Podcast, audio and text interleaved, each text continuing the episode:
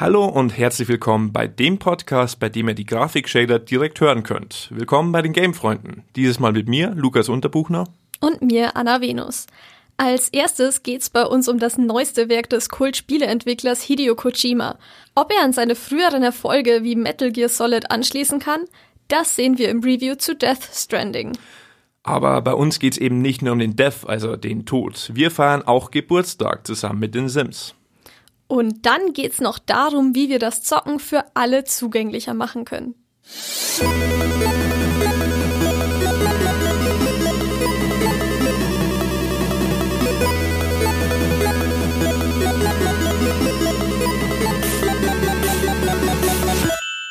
Es wurde viel spekuliert vor dem Release von Death Stranding.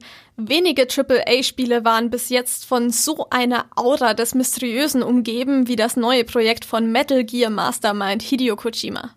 Aber war der ganze Hype auch verdient oder war die ganze Geheimniskrämerei nur dazu da, die eigentliche Qualität des Spiels zu verschleiern? Gamefreunde-Reporter Frederik Mial hat das Spiel für euch mal angezockt. Angezockt. Der M945 Spieletest. Death Stranding ist ein polarisierendes Spiel.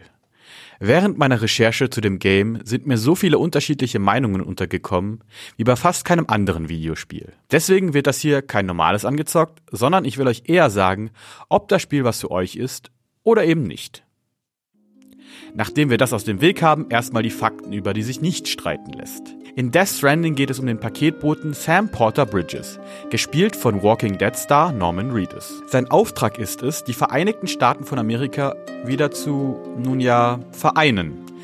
Dazu soll er von Siedlung zu Siedlung reisen, um die Überlebenden des sogenannten gestrandeten Tods wieder in das Netzwerk der USA anzuschließen. Was genau der gestrandete Tod ist und viele andere Geheimnisse werden euch nur tröpfchenweise enthüllt. Wer Serien wie Lost mag, bei denen viele Mysterien erst nach und nach gelüftet werden oder bewusst vage gehalten werden, dem wird auch der Plot von The Stranding gefallen. Ihr streift also durch ein postapokalyptisches Amerika, das mehr an die Vulkanlandschaften Islands erinnert und liefert Pakete an vereinzelte Siedlungen. Daraus besteht der Haupt-Gameplay-Loop. Ihr bekommt einen Auftrag von einem der Überlebenden, ein Paket zu liefern und ihr müsst euch durch steiniges Terrain, Geister und menschliche Plünderer schlagen, um die Fracht sicher auszuliefern. Dabei müsst ihr auch immer darauf achten, nicht zu viele Pakete auf einmal anzunehmen. Denn Sam ist zwar ein zähes Bürschchen, aber 150 Kilo sind dann auch für ihn irgendwann zu viel. Umso mehr ihr ihm aufladet, desto wackeliger steht er auf den Beinen und kippt euch schon mal zur Seite weg, wenn ihr seine Haltung nicht korrigiert. Außerdem müsst ihr auch auf eure Ausdauer achten. So entsteht fast schon eine Art Paketbotensimulation, bei der ihr mehrere Faktoren managen müsst, damit Sam sicher ans Ziel kommt. Dementsprechend verbringt ihr die meiste Zeit des Spiels damit, durch die Gegend zu rennen. Das kann in Verbindung mit der wunderschönen Grafik und dem ätherischen Soundtrack schon an manchen Stellen fast meditativ sein. Wer aber Action an jeder Ecke sucht, den wird Death Stranding enttäuschen.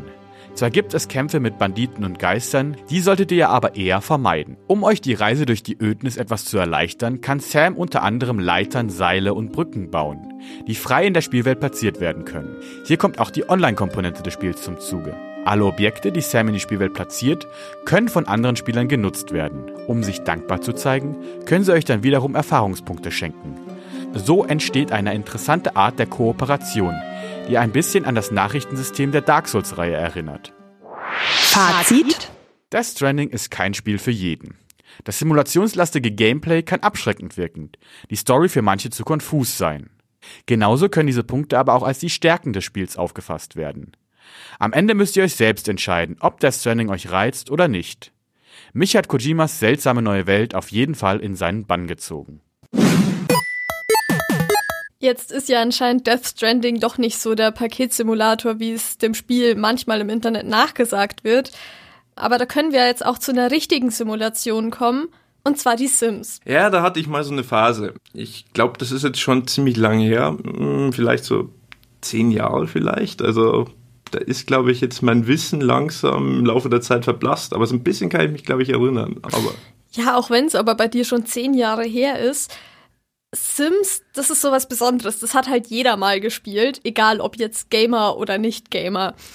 Und die Sims wird dieses Jahr 20 Jahre alt Und das ist doch das Coole dran, dass fast jeder eben seine eigene Sims-Geschichte hat. Und deswegen sind wir auch ein bisschen in der Redaktion rumgegangen und haben mal so rumgefragt, was unsere Leute so mit den Sims gemacht haben. Jeder, den ich kenne, hat einfach immer alle im Puder drängt. Ich habe ein Sims-Todeshaus gebaut. Irgendwann ähm, habe ich die Partygäste in diesem Keller eingesperrt und sie bis an ihr Lebensende Bilder malen lassen. Oh mein Gott, wer macht sowas? Die spielt Sims in der Bib und verbrennt ihre Personen. Aber war es auch echt wert, weil ich war danach ruhiger. Ja, also die Leute abgefackelt und in den Pool geschmissen hat wahrscheinlich jeder schon mal gemacht. Äh, das mit dem Todeshaus fand ich jetzt allerdings ein bisschen fragwürdig. Mhm. Ja, also das Interessante ist ja sogar, dass die Originalidee von Will Wright, also dem Schöpfer der, der Spieleserie, mhm. auch so ein bisschen mit Abfackeln zu tun gehabt hat. Ne? Also, Inwiefern? Ja, äh, es ging eigentlich darum, dass sein eigenes Haus mal abgefackelt ist und dann musste er danach halt schauen, ja, was mache ich jetzt, wie baue ich mein neues Haus auf? Und ist dann halt, weil er auch Spielentwickler war, draufgekommen, ja, das könnte doch auch ein ganz interessantes Spiel geben, wenn man vielleicht so ein Haus aufbaut und dann schaut, wie, wie, wie richtet man das Ding ein. Und irgendwann haben wir dann gedacht, okay, den Fokus mehr drauf gelegt, wie wäre es denn, wenn da Personen drin sind? Und so kamen dann eigentlich auch die Sims im Laufe der Zeit. Mittlerweile gibt's vier Teile von den Sims und noch viel mehr Erweiterungen. Mhm. Mehr dazu könnt ihr am 4. Februar zu einer Special-Folge Gedankenloot hören. Genau, da reden wir nochmal drüber und ja, hört mal rein die Sims 4, die machen schon so einiges, um zugänglicher zu werden. Mittlerweile werden die Geschlechter nicht mehr eingegrenzt, wenn man will. Und mit kulturellen Gegenständen will man eben für möglichst viele Spieler zugänglich sein. Ja, stimmt, du sprichst ja schon die Zugänglichkeit an. Da habe ich nämlich auf Reddit vor kurzem gelesen, dass sich viele Mitglieder der Sims-Community tatsächlich wünschen, dass auch körperliche wie geistige Beeinträchtigungen eingebaut werden. Also, dass das Ganze ein bisschen inklusiver wird. Genau, damit sich halt auch noch mehr Leute repräsentiert fühlen. Und wenn man jetzt tatsächlich vor allem körperlich beeinträchtigt ist, dann ist Zocken wirklich nicht leicht, weil wenn man sich vorstellt, was braucht man dazu? Maus, Tastatur, Controller. Unter Umständen kann man das ja nicht benutzen. Aber gibt es denn eine Möglichkeit, wie man damit umgehen kann? Ja, die gibt es tatsächlich von verschiedenen Anbietern und ich habe mir das mal genauer angeschaut. Bei Barrierefreiheit, ja, da denke ich zuerst an Rollstuhlrampen und Ampelsignale, aber nicht unbedingt an Gaming. Es ist einfach nicht so offensichtlich, dass es da auch bedeutende Hindernisse für Menschen mit Handicap gibt. Seit letztem Jahr gibt es für die Xbox einen ganz besonderen Controller, den Xbox Adaptive Controller, der das Spielen für alle ermöglichen soll.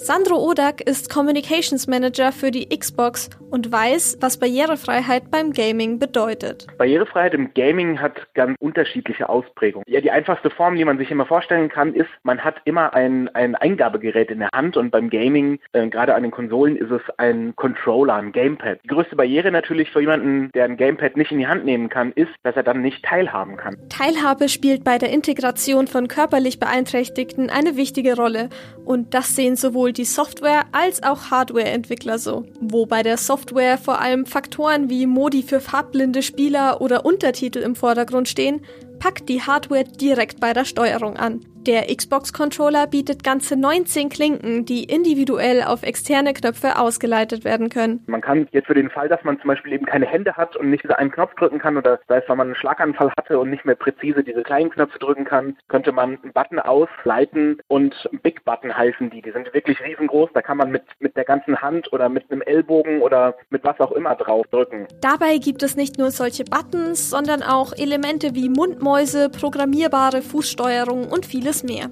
Die können individuell zu einem Setup zusammengestellt werden, das sich dann ganz den eigenen Bedürfnissen anpasst.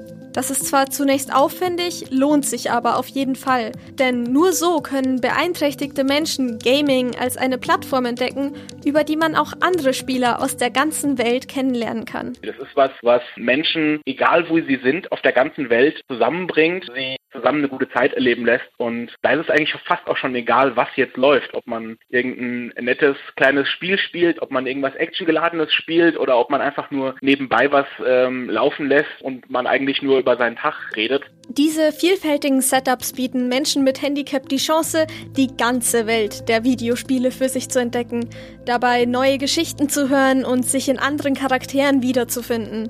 Leider wissen viel zu wenige um die Möglichkeiten, die ihnen heute schon offen stehen. Also zusammengefasst ist es also wichtig, möglichst viele Menschen auf das Thema barrierefreies Gaming aufmerksam zu machen, damit auch so viele wie möglich davon profitieren können. Das war ein Beitrag von Anna Venus. Zocken ist aber auch einfach eine Bereicherung. Ja, auf alle Fälle. Und damit ihr diese Bereicherung dann auch wirklich leben könnt, lassen wir euch jetzt mal in die Spielewelt rein und ja, fassen uns kurz. An diesem Podcast beteiligt waren Frederik Mial, Annika Bavendiek und wir zwei. Und wenn ihr Feedback habt, schreibt uns doch mal gerne an unsere E-Mail-Adresse gamefreunde.m945.de. Wir hören uns wieder am 4. Februar mit einem Gedankenlut zum Sims Geburtstag. Ciao!